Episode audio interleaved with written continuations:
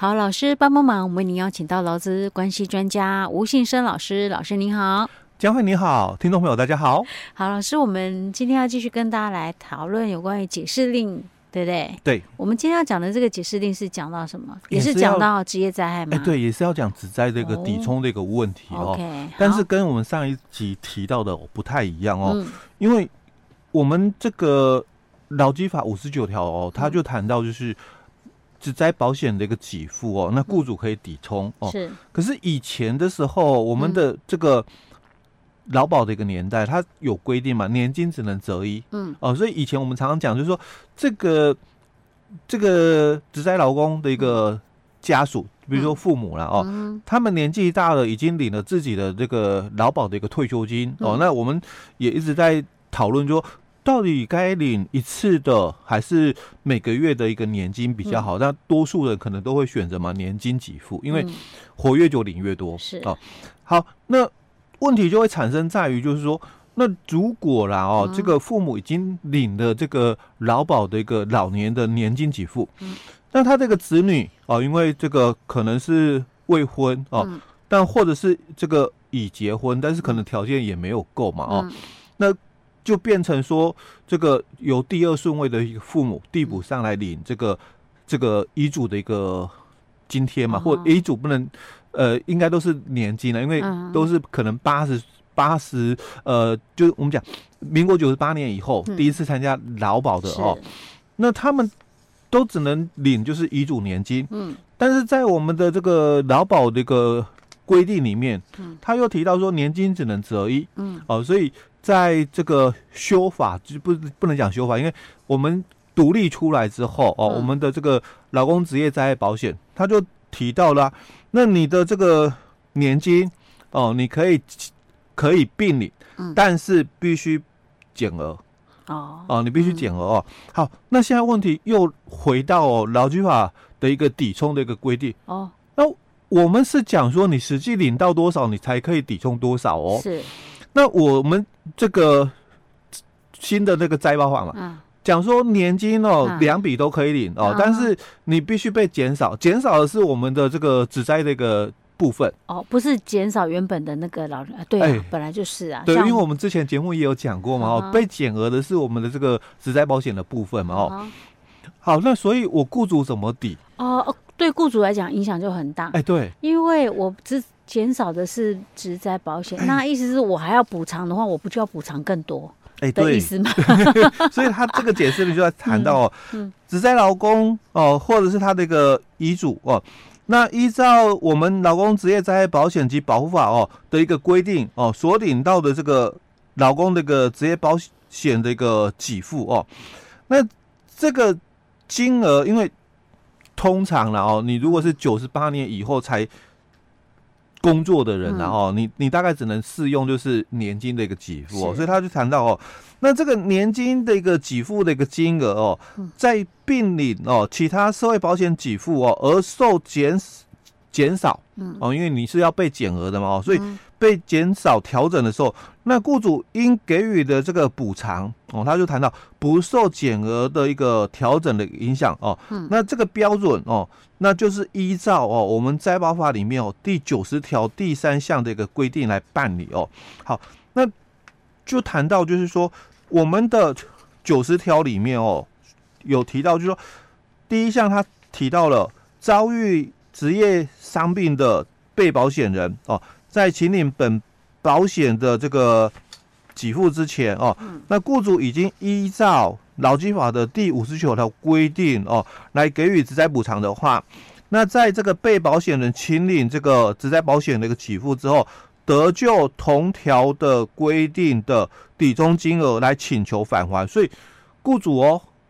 先给了职灾补偿的一个金额了。那因为之后才去申请职灾保险的一个给付嘛，等这个保险给付的金额下来之后，因为钱是汇到职灾劳工的一个账户哦，所以哦，雇主就可以就这个刚刚讲到的哦，这个五十九条，因为我们是抵充嘛，嗯，所以他可以请求职灾劳工哦，把这个劳保局给付的这个金额哦返还，嗯，哦，所以他有提到得救同。条规定的抵充金额请求返还。哦。那跟我们劳基法五十九条有点不太一样，就是劳基法五十九条是讲说得抵充啦，嗯，哦，那在我们的这个灾保法里面是讲的更清楚了，因为我要先给你嘛，嗯，哦，那之后我们申请劳保局的给付钱才会下来嘛，哦，所以雇主先给了钱。哦，嗯，那所以不能抵充哦，因为以前我们常常会有一个观念，就是说，那所以我是不是？扣掉，嗯，扣掉保险会给你的，哎、欸，劳保的给付之后，我付差额给你嗯嗯嗯。哦。那这是以前很多雇主会做的一个错误的一个做法哦。嗯、那政府也一直在宣导这一段，说你不能够扣掉差额，然后再给老只在老公，嗯、你应该是全额给付之后、嗯、哦，那才请求老公返还哦。嗯、但因为没有相关规定了哦，嗯、所以我们在外法第九十条先把这个规定出来了哦，嗯、就你应该先。把这个补偿金给职灾老公，嗯，之后你们申请了劳保的一个给付，钱汇到老公的一个账户之后，雇主再跟职灾老公请求返还这笔钱哦。好，那第二项就规定哦，遭遇职灾职业伤病，那不适用劳基法的被保险人哦，那一样嘛，因为我们灾保法哦，嗯，它并没有。说哎，欸、一定要适用劳基法，对，适用劳基法才有灾保法，嗯、没有哦，嗯、就是不管你有没有适用这个劳基法哦，嗯、你都有灾保法的部分哦。好，所以他强调说，遭遇职业伤病，那不适用劳基法的被保险人哦，在请领给付以前哦，但雇主一样哦，已经有给予这个赔偿金或者是补偿金的话哦，那在这个请领这个职灾的一个保险给付之后，一样雇主哦，他是可以主张。抵充的那一样可以要求返还哈。那第三项就提到了哦，被保险人遭遇这个职业伤病致死亡或者是失能的时候，那雇主哦已经依照本法的一个规定哦来投保并且缴纳保费了。那也经过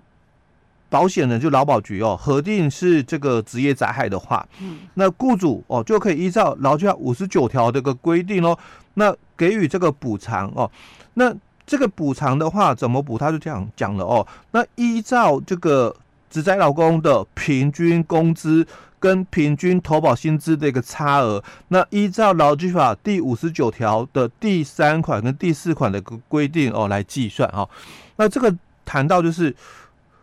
我们。职灾的一个补偿有医疗补偿，我们有工资补偿，也有失能补偿跟死亡补偿。所以，我们刚刚在谈的，不管是医疗补偿也好，工资补偿也好，雇主都要先给钱。嗯，哦，那劳保的申请之后，哦，劳保局给了钱，雇主再要求返还。哦，那唯一哦，唯二应该讲唯二了哦，就是在失能的补偿跟死亡的一个补偿的一个部分哦，那。就这里哦，它可以扣抵，之后再补差额，嗯，就这是不一样的一个部分哦。我们刚刚讲说，雇主要先给钱，嗯，给完钱之后，劳保局的给付下来了嘛，雇主再要求返还，哦，但是在失能跟死亡的一个部分哦，那雇主可以哦扣掉。嗯，预测然后劳保局会给多少嘛？嗯、哦，那扣掉之后，那雇主哦就直接付差额就好。哦哦，所以就不会有那种他可能会被呃被，就是他可能会多给付，结果那个保险没有给付到那么多的一个状况。对，他唯一可以就是先扣底的哦，就是死亡跟失能哦。哦好，所以怎么扣底哦？他就谈到嘛，嗯、因为我们的这个。保险，嗯，哦，你讲这个职灾保险哦，嗯，有年金给付，嗯，哦，大概就是失能跟死亡的一个部分哦，有年金给付哦，好，所以他就讲说，那就按照劳工的平均工资，嗯，哦，他在你公司的前六个月事故发生前六个月的平均工资哦，那这个平均工资当然算出来是日平均工资哦，那跟我们的平均投保薪资一样。发生事故前六个月的平均投保薪资也是日平均哦。好，那这个日平均的一个差额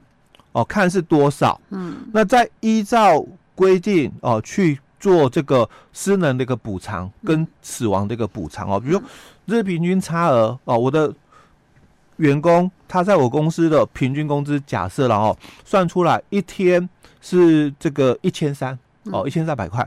好，那他的前六个月的平均投保薪资哦，我们也算出来，日平均一千二，嗯，好，那就代表差额是一百，嗯，那如果他发生这个失能的一个情形嘛，嗯，那假设哈，我们随便举个例子，假设六级的一个失能，然后假设了哈天数，我们就取个简单的一个天数，八百天，嗯，那就代表你就是就这一百块嘛，嗯，然后差额嘛，给付八百天这个失能补偿。哦，就这样子就行了。哎，对，哦，当然有可能算的部分，然后有一点点的落差，那当然不足再补，嗯，哦，但是这是唯一的哦，可以就是雇主先扣底的，就是失能跟死亡的部分哦。如果你是这个医疗或者工资补偿哦，那医疗的部分。一定是我们是用只在门诊单跟只在住院单、嗯、哦，所以这个都已经先扣抵掉了哦。嗯、那剩下的费用，那就是雇主要付的必须医疗的费用啊。那如果是这个不能工作期间的这个只在医疗的一个部分哦，嗯、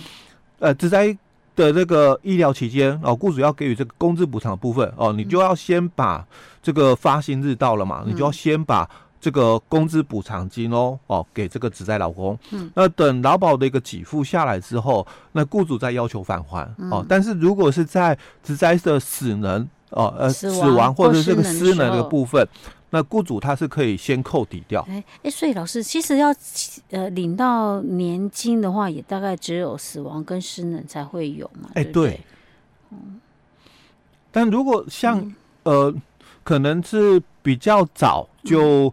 这个在职场工作的老公哦，嗯，因为他是九十八年以前哦就已经有加保的哦，嗯，那他们就有可能就是领这个一次金，嗯，哦，那就不一样了啊，就不会有碰到那种两两种年金的一个冲突的状况。哎，对对对，OK，好，老师，我们今天先讲到这儿哦。好。